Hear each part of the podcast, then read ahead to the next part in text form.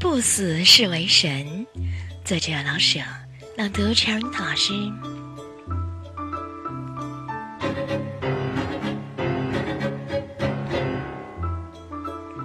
考试制度是一切制度里最好的，它能把人知识的不像人了，而把脑子严格的分成若干小块块，一块装历史，一块装化学，一块儿，比如早半天考代数，下午考历史，在午饭的前后，你得把脑子放在两个抽屉里，中间连一点缝子也没有才行。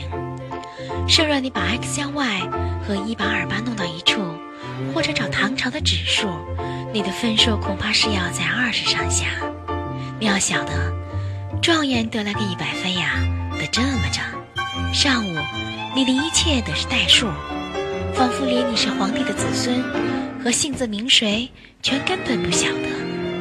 你就像刚由方程式里钻出来，全身的血脉都是 x 和 y。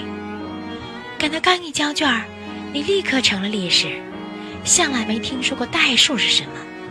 亚历山大、秦始皇等就是你的爱人，连他们的生日是某年某月某时都知道。代数与历史千万别连宗，以别莫想二者有无关系。你是赶考呀，赶考的期间你别自居为人，你是个会涂代数、涂历史的机器。这样考下去，你把各样功课都涂个不大离。好了，你可以现原形了。睡上一天一夜，醒来一切茫然，代数、历史、化学诸般武艺通通忘掉，你这才想起妹妹我爱你。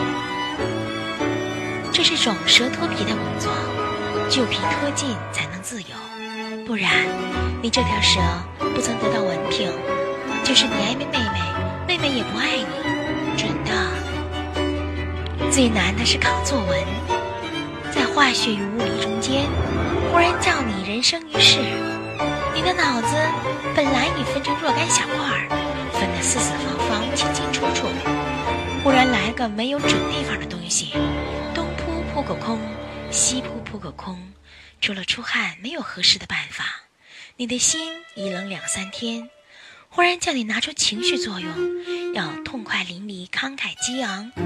假如题目是爱国论或天下兴亡，匹夫有责，你的心要是不跳吧，笔下便无血无泪；跳吧，下午还考物理呢，把定律门都跳出去，或跳个乱七八糟。爱国是爱了，而定律一乱，则没有人替你整理，怎么办？幸而不是爱国论，是山中消夏季，心无需跳。可是，得有诗意呀。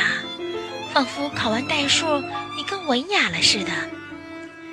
假如你逃出这一关去，你便大有希望了。够分不够的，反正你死不了了。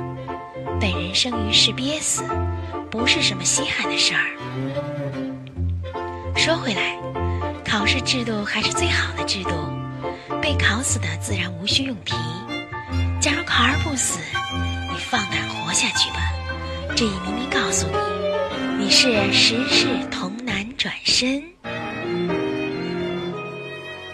我们的微信公众号是“樱桃乐活英语”，等你来挑战哟。